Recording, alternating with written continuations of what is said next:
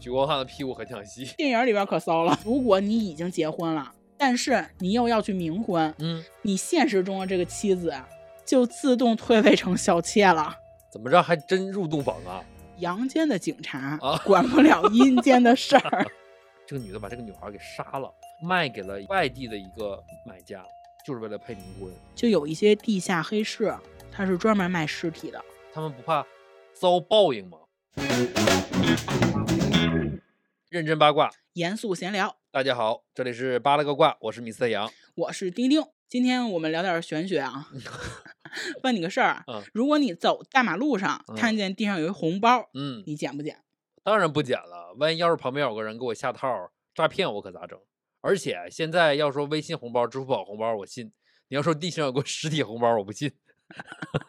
你反诈意识还挺 强。啊对对，你知道我为啥一上来先问你这么个问题吗？嗯，为啥？因为我最近看了个电影儿，啊叫《关于我和鬼成为家人的那件事儿》。这我我也看过，就是那个恐同直男许光汉捡了个红包，跟一个男鬼结冥婚，然后破大案的故事呗。？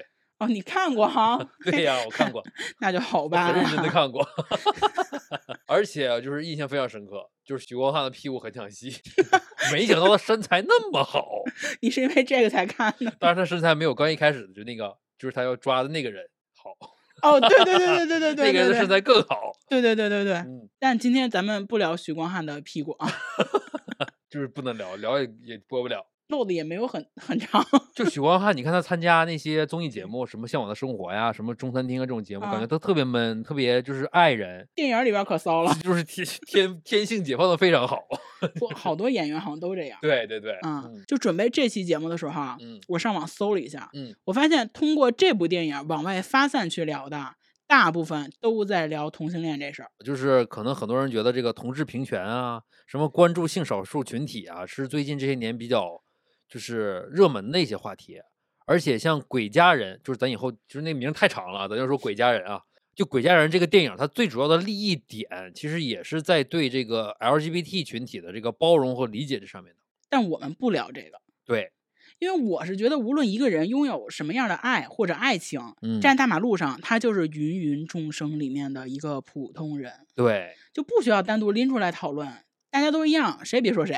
嗯，没错。所以咱就不特意聊这个事儿了啊。所以咱们今天要认真聊聊的是冥婚一整个鬼怪故事，外加封建糟粕，就是就就聊这个是吧？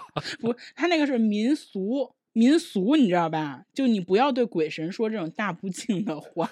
冥婚这事儿其实有记载以来啊，嗯，三千年， 就殷商时 期，而且这还是有记载。对，哎嗯殷商时期就有冥婚了。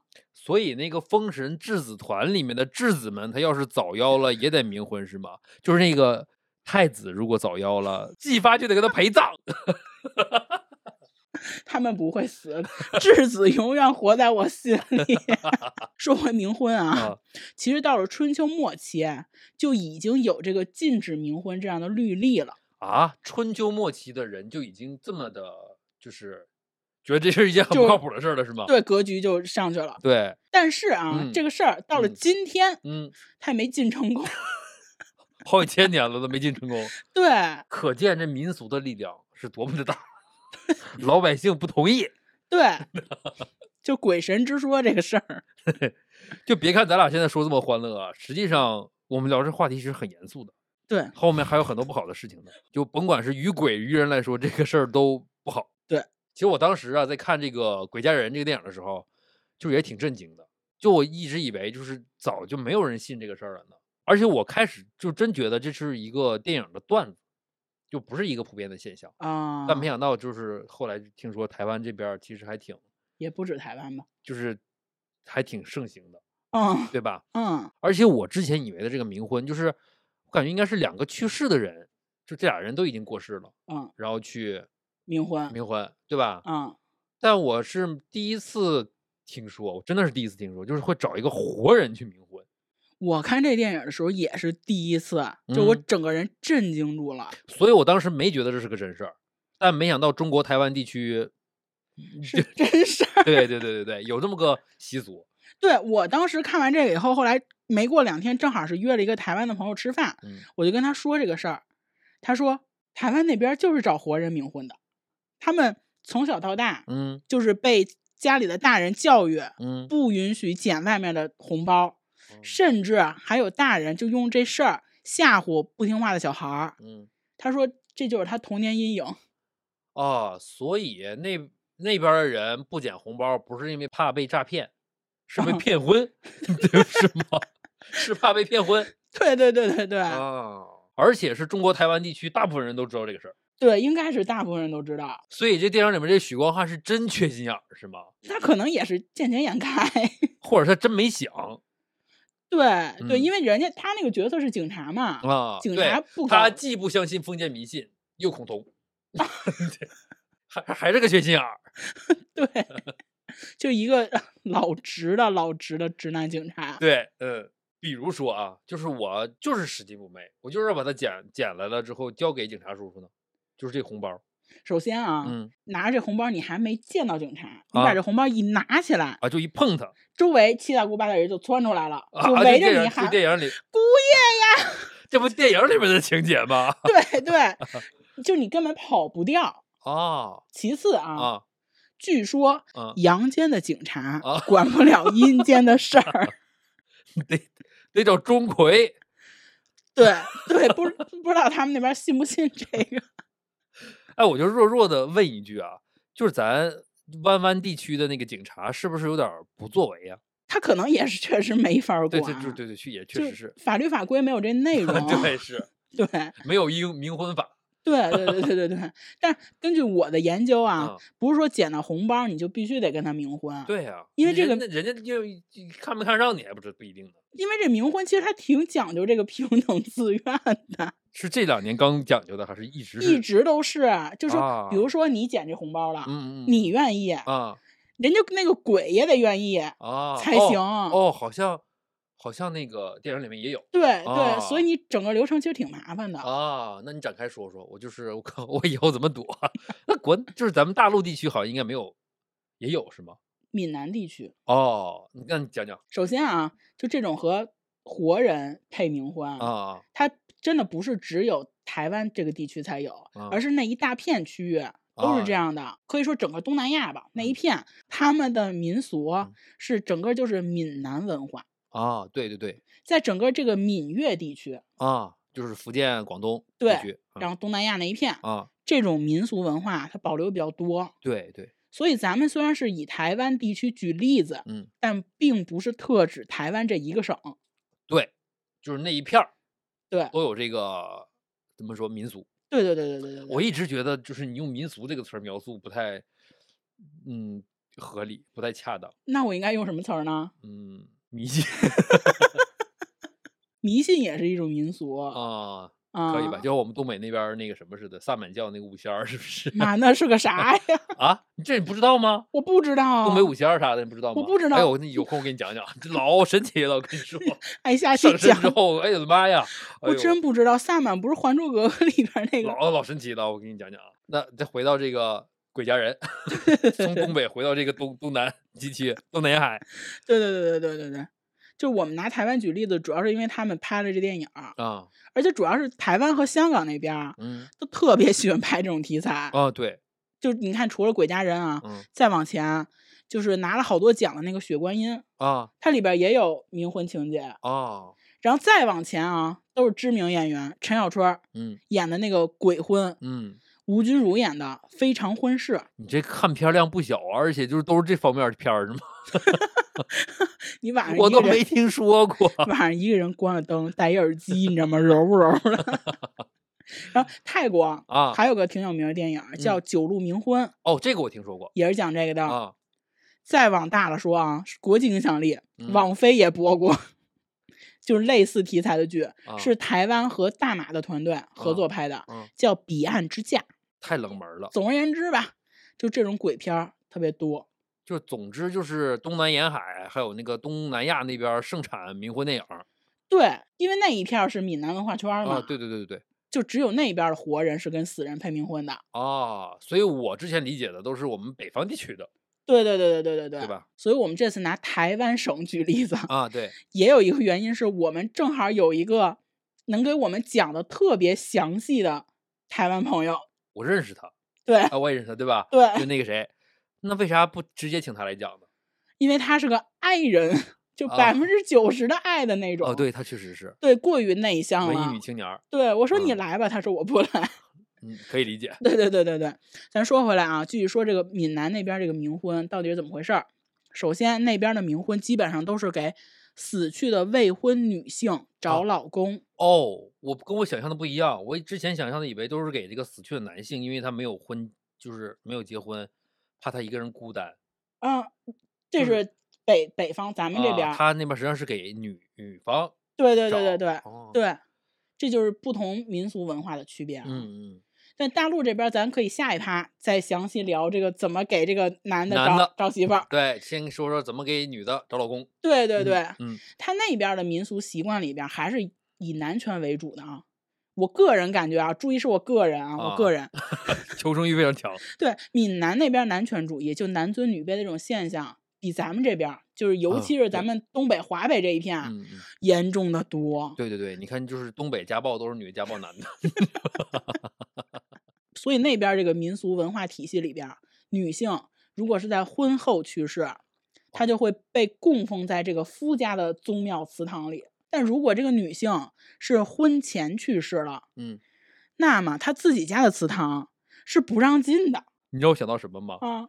就是现在就是为了让你催你结婚，告诉你你得结婚啊，你不结婚进不了咱家祠 堂，是吧？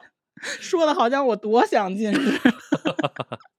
对吧？就是嗯对 他们这些人呢，就是因为他没结婚嘛，嗯，然后后自己家祠堂又不让进，嗯然后也没有夫家对可以接受他们，嗯，他们呢就成了姑娘，这姑是孤独的孤， 那姑娘，对对孤独的娘，对嗯，那女孩的亲属如果想要祭拜她，怎么办呢？嗯一种就是把她的牌位供放到这个专门的姑娘庙去，就这庙里都是这种哦未婚早逝的。哦，另外一种就是配冥婚 对、哦，那我怎么感觉还不如去姑娘庙呢？你们全是自己的好闺 蜜， 是，你对啊，不你不配了冥婚之后，万一不合适呢？家属不这么想啊，哦大部分家属都倾向于配冥婚，啊，为啥呢？有一方面是他们可能是想觉得让自己的女儿有个归宿，就还是传统的那种思想，另外一方面嗯啊，有人觉得女儿没出嫁会影响自己家族的运势，哇塞，这么重要啊，上升到这种程程程度了，都已对经，说家族运势不好是因为这个故去的这个未婚女子在讨 嫁，哦，这属于拉不出屎来怪地球没引力是 吗？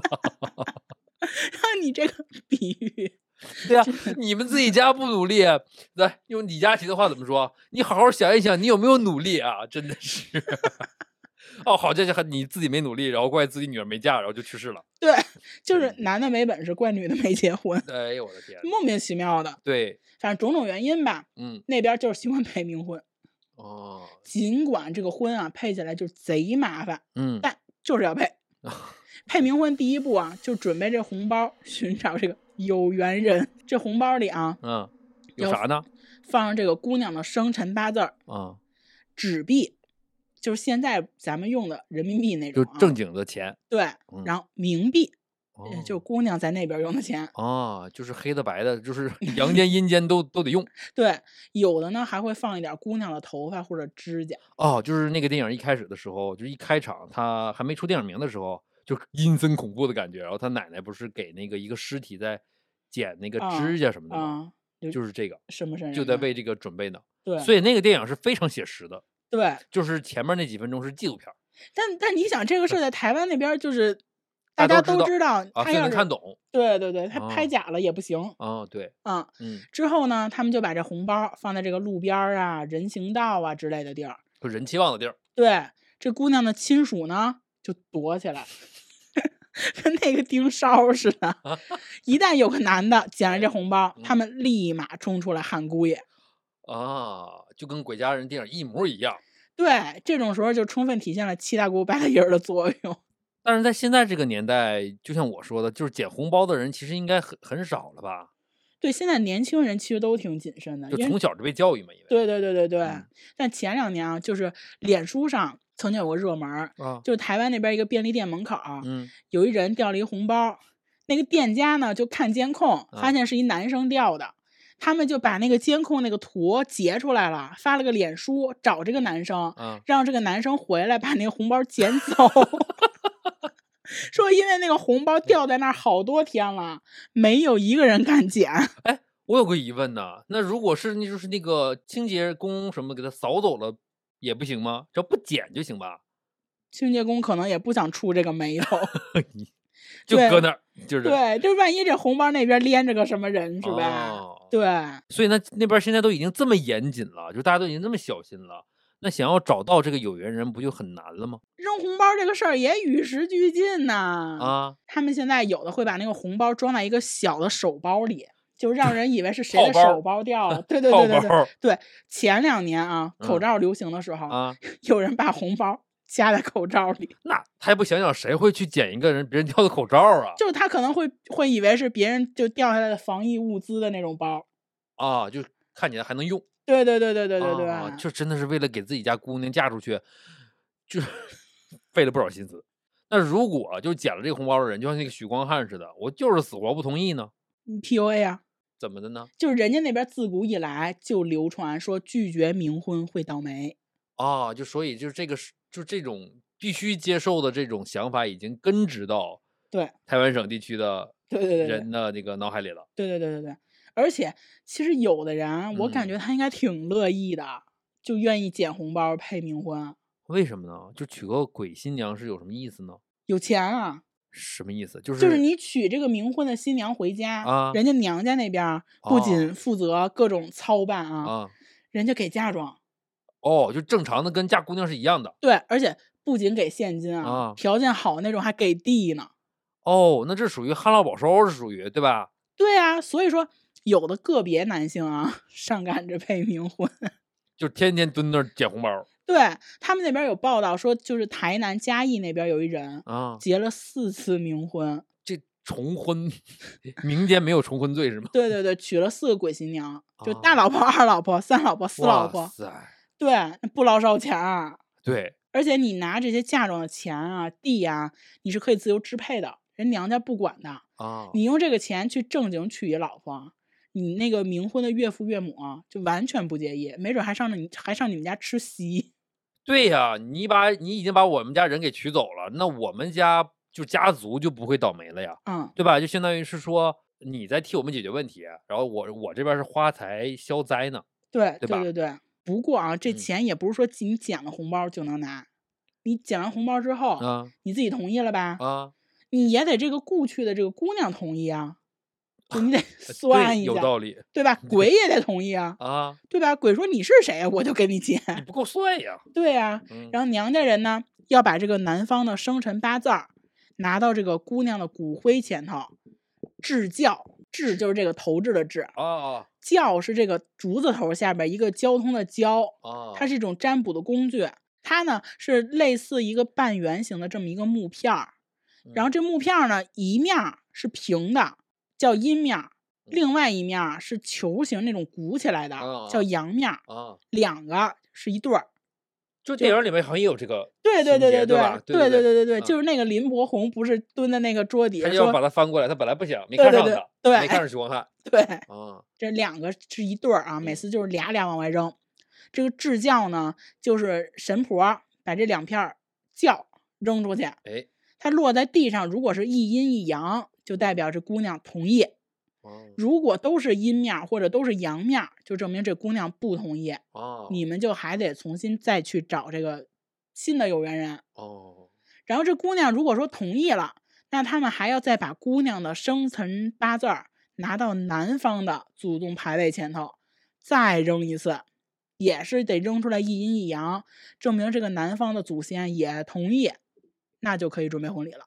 哦，他们就是还挺尊重这个先人的意见的，就是那当然了，就毕竟是一个死去的所谓的灵魂，啊，要放进自己家的一堆灵魂里，哦，对你得看他们能不能处啊哦。毕竟对不是你真的跟他处，对对对对对对对，是吧？嗯，这各种请神接仙的程序走完了之后啊，就到了正式的嫁娶环节了。嗯，男方定日子，定完以后，剩下的全都是女方，人家操办，人嗯家什么请这个请那个，费用呢当然也都是女方出。大概的流程就是男方要先到女方家的祠堂里，向女方的各位祖先问好，告诉他们今天有这么个事儿，我要把你们家这个姑娘娶回家。然后呢，他的岳父岳母就会把女孩的这个神主牌位用红布盖着，交给新郎。新郎呢，再把女方这个牌位带回自己家，对放在这个供桌上供着。当天晚上要送入洞房，怎么着还真入洞房啊？对，人是这么说的啊。啊，但是具体送入洞房以后怎么整，没有人给我讲，估计他们也不知道。啊这个新娘的牌位在洞房要住三天，嗯，之后再请一个大师把这个牌位送到这个夫家的祠堂里，跟其他的祖宗供在一起，这套仪式就算正式完成了。哦，那基本上对于男方来说，就是把这个流程都走完了，就算大功告成了，这事儿结束了。嗯，嫁对吧妆先到手。哦，但你这这就是给你们家祖宗这个磕头啊、跪拜、擦牌儿的时候，你也得给人弄啊。哦，我有个疑问啊，就是你看这个《鬼家人》这个电影里面，他许光汉是个单身，对吧？那现实里面，如果就是这个捡到红包儿这个新郎，他已经结婚了呢？就是说捡完红包，我说我结婚了，那人家就是再找别人还是怎么着啊？不不不不不，他们那边冥婚不在乎你现实里有没有老婆，啊而没且关系，无对所谓对，啊，而且你知道吗？特别神奇，就如果你已经结婚了，但是你又要去冥婚，嗯那么在这个精神世界里啊，嗯，你现实中的这个妻子啊就自动退位成小妾了。啊，就所以就是死者为大是吗？对这真的是死者为大对，就是你这个冥婚的鬼新娘是你大老婆，啊！，你生活里的这个老婆，每天早上要去给这个鬼新娘擦牌位，还得喊人大姐，大姐呀，又是新的一天啦大姐呀，今天外面下雨啦，大姐呀，你能不能保佑我们呀？ 那就是就是他们可真是就是信鬼信神信到骨子里了是吧？对，就他真实生活里的这个老婆居然也同意就你想能干出冥婚这个事儿，啊！它本身肯定就是男权主义，就啊太太本身地位就不高，可能啊，嗯嗯，就是我不理解，但是我 respect。 还有一个可能会不会就是他给的嫁妆足够多，就是好像就是 说我愿我可以，哎，但我我现在想想，我觉得如果他给的足够多，你也可我以啊也可以。 你也可以当小的，无所谓，反正他也你俩对又遇不上是不是？对对，遇上了也没事儿，姐姐一起睡。啊 他在他躺床上，他又不占地儿，是 不是？啊。他可以躺我脑袋上，跟猫躺一个地儿。嗯嗯，嗯，所以说我就是得记起来，以后如果要是去台湾省那边儿去玩一玩的话，我得谨慎一点儿。对对真对，的，你要是不说的话，我完全不知道。对我当时可能真不是说要捡钱什么的啊，我可能会觉得就是地上有个垃圾，我就以我这 个强迫症儿，可能要给它捡起来扔掉。哎，真的，你说你要捡了怎么办呢？你抱着那个神主牌位 回北京。而且我们家也没有祠堂，哦，对，对吧？他去哪儿去问呢？来你家。不知道。所以这个东西南方和北方还不能通婚，因为打破了他们的流程，可能是 这流程走不下去了呀，这个流 程。他可能就是征求你个人意见，你说成？嗯，你可主要是看嫁妆给多少， 对然后对决对定成不成。成？对，说完了闽南那边儿啊，嗯，咱北上一下，啊黄河流域。哦，黄河流域这边也有。对对对、哦，对，就是我之前以为的那种了。对、啊你看北边儿就是给男性找老婆了吧？。对对对，但其实他跟南边儿给女性找老公，表面上虽然不一样啊，嗯，精神内核其实是一样的。就他还是一个男尊女卑的历史遗留问题。嗯你看闽南那边儿为什么要给女性配冥婚？嗯就是觉得去世的女性如果没有这个夫家供奉啊，影响自己家族的运势。对，本质上是觉得这女性不能留在自己家里，就必须得依附于某个男性。对，那北方呢，给这个去世的这个未婚男性配冥婚，嗯，是觉得如果未婚，这个男性的这个埋葬之所，啊，他就是个孤坟。哦，那边是姑娘，这边是孤坟。对，然后孤坟呢，同样会影响自己家的运势。哦，对，对，还有另外一种啊，他们是认为人死之后到了阴间是要继续生活的。嗯，你看秦始皇的兵 马俑，就为伺候自己。对呀、但如果你活着的时候没结婚，那你到了阴间你就还是单身啊。就阴间就没有姑娘了吗？我不能就是自己自由一下，就是婚姻自由，找一个去吗？谈个恋爱吗？。等我什么时候下去，我看一下，告诉你哦，那你不用告诉我，你 不用回来告 诉我。我给你脱 吗？然后他他就说到了阴间还是单身啊，啊，就没有人照顾嘛，嗯没人伺候，嗯哦，对他找你还是说有人伺候对你，对吧？对，也没有后代呀，所以要给他配一个冥婚的老婆，嗯，让他下去陪伴你、伺候你，关键是得给你生孩子。就办这事儿的人啊，就是觉着你活着没传宗接代，你死了也得下去给我生。就是说父母已经就是追到这种程度了，是吗？活着追不下去，死了你也得给我生生孙子，对，对吧？就是大鬼生小鬼，生上生个鬼孙 儿，个鬼孙儿。反正 嗯他们就是觉得人类必须履行生殖义务。真的就咱俩这样不婚不育的，死了不让进祖坟。天哪！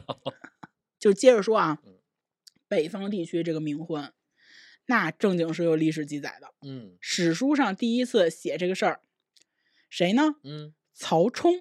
就是丞相的那个曹冲，曹操的儿子，对吧？对对对对对，就那神童，啊，对，这个曹冲啊，死的时候十三哦，十啊，我这都头一次知道，啊，神童早夭了，白这瞎叫什么？过会一蛇。白瞎了。对，嗯，所以说他这个年龄，他肯定是尚未那婚肯配定呀的。呀。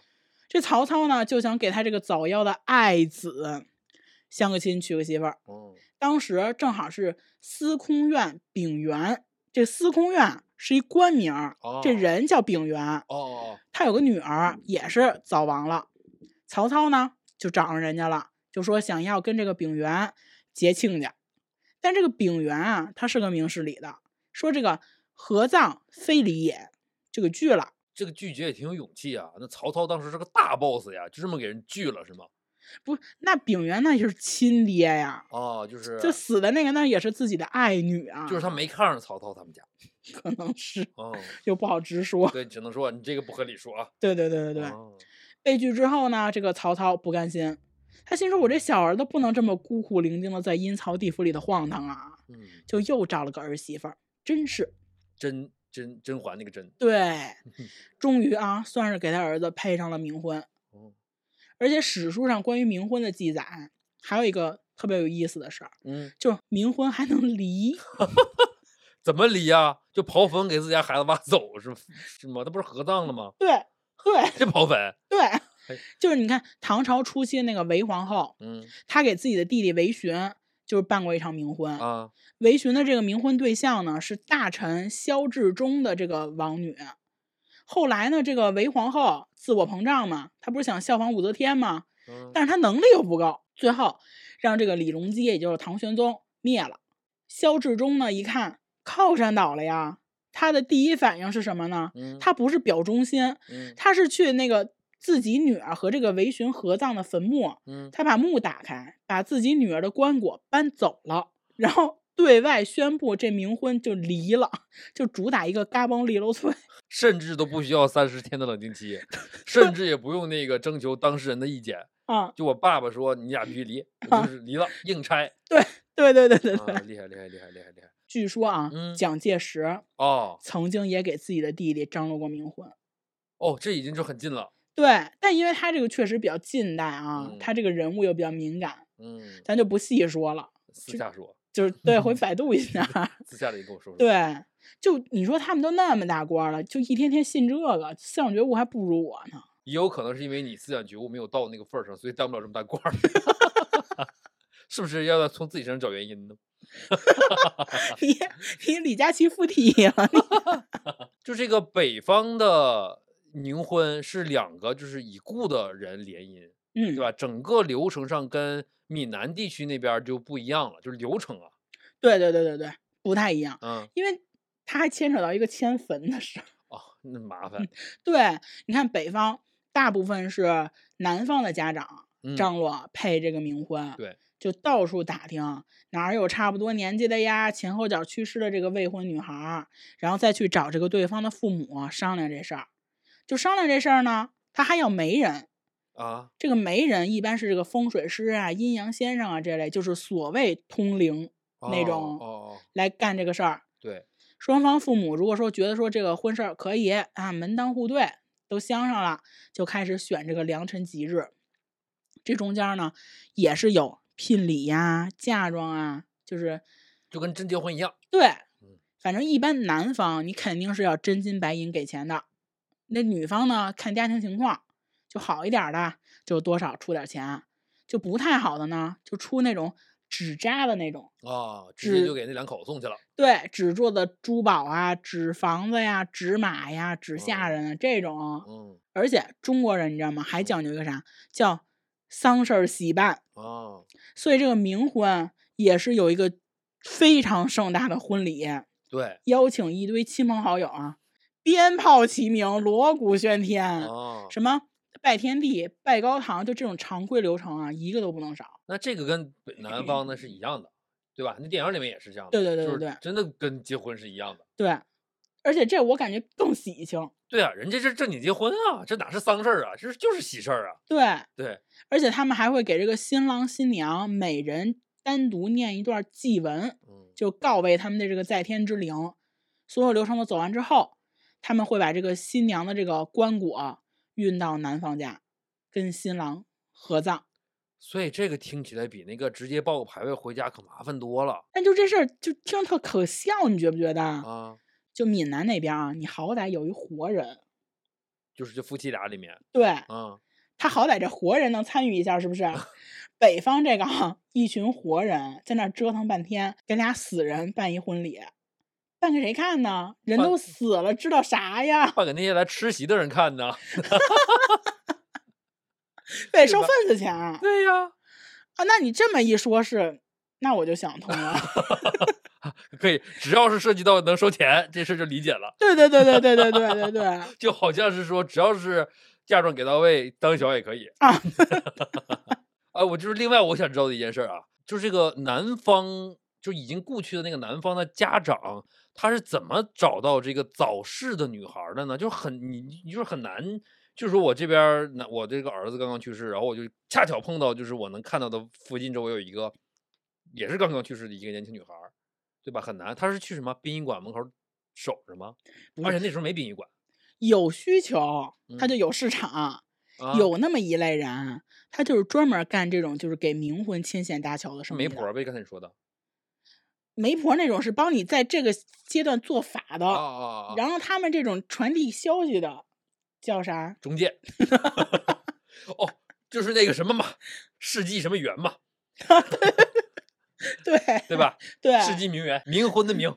而且而且有这种习俗的地方啊，一般都是一片就离得不远，哦哦，啊对，是基本上这样应该是村儿里或者对什么之类的吧。对，嗯就谁家死了个人，就十里八乡的马上就能知道。哦，很多年前啊，就有媒体报道过，嗯就在那些地方啊，有这种习俗的地方，如果说有一家医院里边儿有一个病危的、未婚的、年龄合适的女孩儿，你很可能会吸引好几家人去抢。就他们到医院直接跟这个女孩儿的父母商量，哦就是一旦这个女孩儿死了，就跟自己家儿子配冥婚，明码标价啊，就是几家人完全是靠这个彩礼价格来哦抢这姑娘。哦最终很有可能双方父母就已经把这个钱谈好了，这女孩还喘着气儿呢。天呐，我刚才我身上起鸡皮疙瘩了都。嗯就是说，就这两家人，不包括这个女孩儿，就还活着的女孩儿的亲生的父母，就是攥着这个钱等着这个女孩儿去世，是吗？对。天呐，哇一旦女孩是儿去世，马上就被拉到男方家里办冥婚，哦，然后合葬。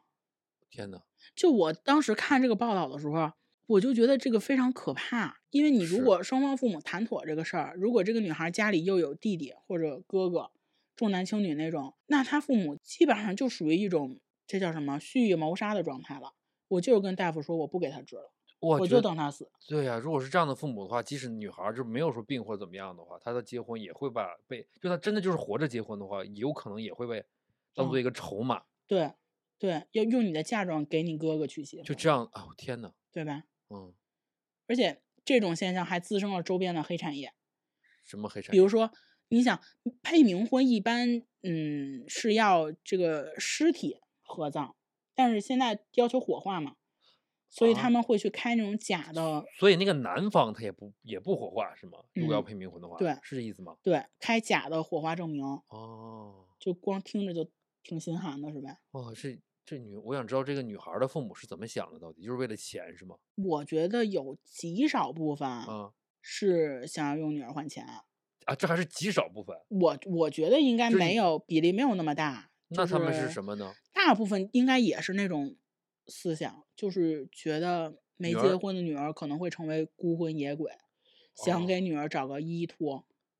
哦，就必须得把她嫁出去，就对是活着没嫁出去，死了也得嫁出去。对，就是想要让这个女儿到了地底下能有个人陪伴啊，能、哦能照顾她、护着她什么之类的。因为之前也有媒体报道过嘛，就是说这个有一个女孩儿就是病逝了，她的父母呢就一直想给她配个冥婚，这女孩儿的父母啊一直想给她配个冥婚，嗯，但一直没有合适的，一直到这个女孩儿去世十年，才终于找到一个合适的。都十年了，就是他父母还惦记着把他对这个女儿给嫁出去。对，你想十年她就已经变成白骨了。嗯，然后这个女孩儿父母就在这种情况下把那个棺材打开，把那个白骨按照原来的位置摆好，然后用米和面和成那个捞饭，把五官塞满。哇塞，据说是有这个讲究，说这个五官不能空着，说空着不吉利，然后重新换到一个新的棺材里，哦，再嫁到男方家去。天呐，就你怎么说呢？怎么评价这个父母呢？你说他是爱他们的女儿，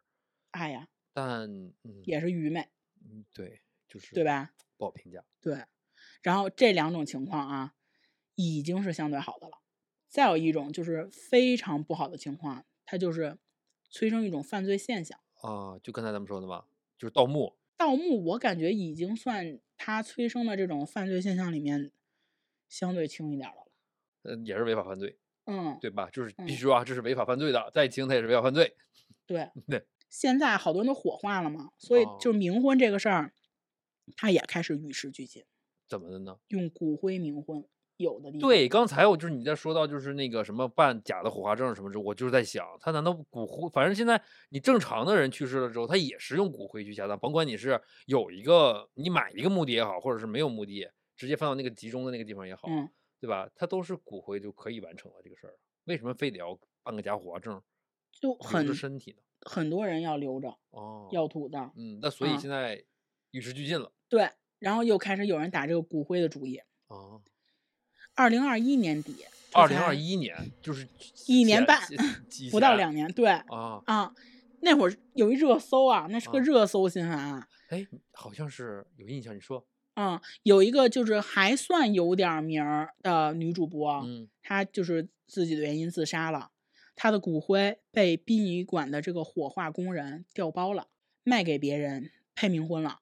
哦，对我好像真的有这个印象，我当对时都震惊了，我当时是觉得，这你都当我时是这对什么年代了，还有这样的事儿？对，然后这个案件侦破以后，又牵连出一整条产业链。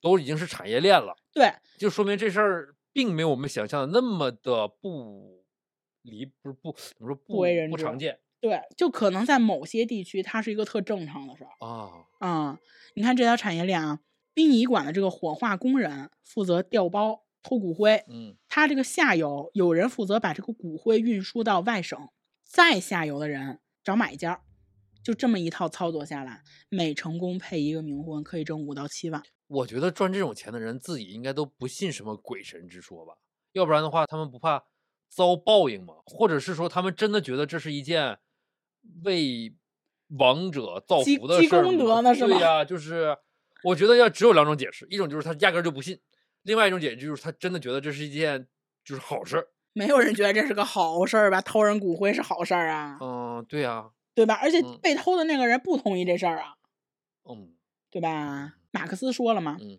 为了百分之一百的利润，他就敢践踏一切人间法律；对，有百分之三百的利润，他就敢犯任何罪行，甚至绞首的危险。马克思这个虽然他说是资本啊，嗯，但我觉得人心也一样，嗯，所以才会有人杀人卖尸。哦，就是这种更恶劣的情况了。对，二零一六年也没几年，对呀、这这 个也没几年，才七十年年之内，对，嗯，就警方破获了一起杀人案件，凶手就是把两名患有精神疾病的女子从家里骗出来了，嗯然后把他们杀害了，再跨省把他们的尸体卖到了西北某个地方配冥婚，赚了多少钱呢？嗯，三万五。三万五还不如刚才那个整骨灰的那个多呢，是吗？对，就是他们是不把人命当人命，还是不把女性的命当命啊？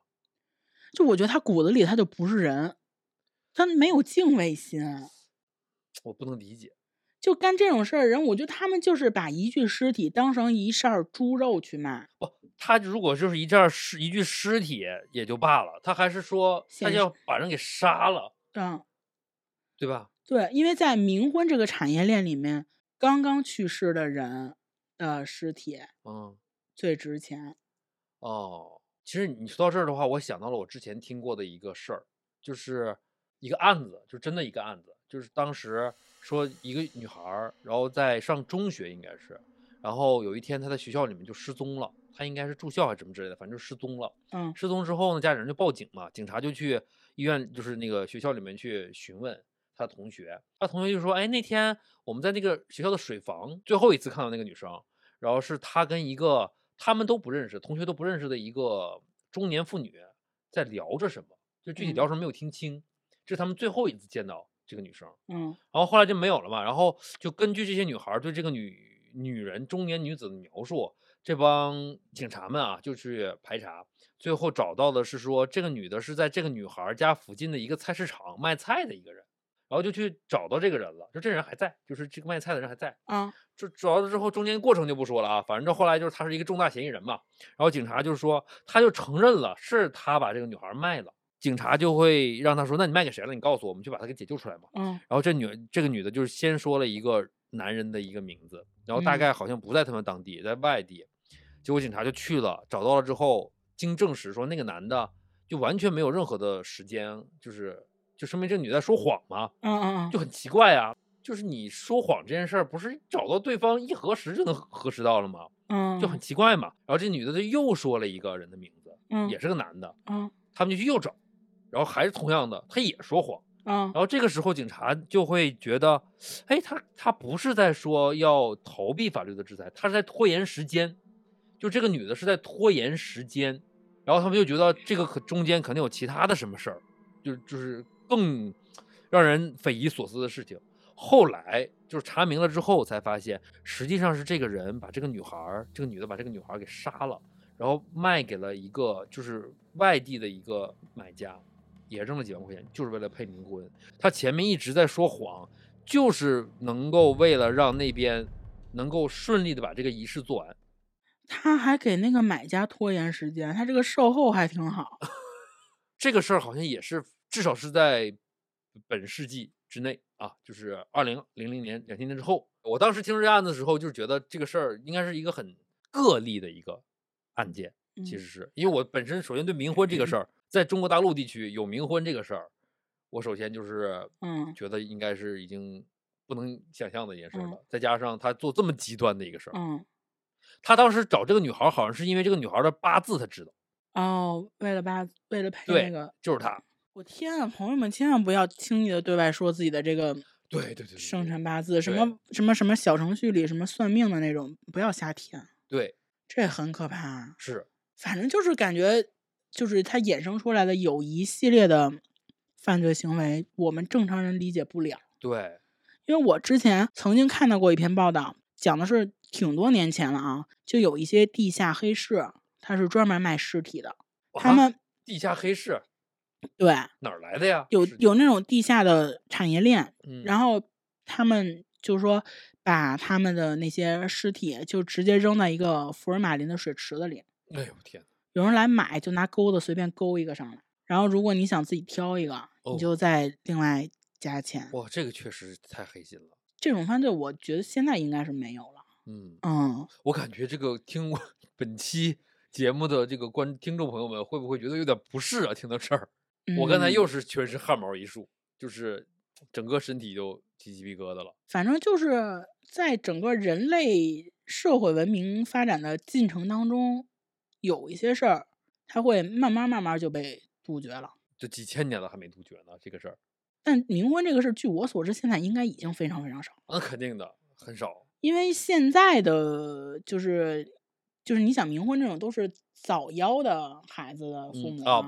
那他们现在的父母可能四五十岁，也都是经过好一点儿的教育了，对，所以就是。我是觉得我们建国以来，这个一直严厉打击这个违法犯罪呀、普及义务教育啊、提高女性地位啊，就是嗯还是有意义。 嗯，价值上来了哈。对对对对对嗯，，就我觉得这种事儿，就是结尾必须得上价值。对，是的，对，人从哪儿来到哪儿去，你有没有平行时空，有没有天堂地狱，有没有鬼魂亡灵，没人能证明啊。嗯对，但我觉得就是活着人至少要对同类报以尊重，就对生命怀有敬畏心吧，那今天咱们关于这个冥婚的话题就聊到这儿吧，对吧？嗯如果你有什么观点和见解想跟我们分享和讨论的话，欢迎给我们评论留言，也别忘了动动你的小手指，关注、订阅、点赞、分享。那我们是啊，新人主播，非常需要大家的鼓励和支持。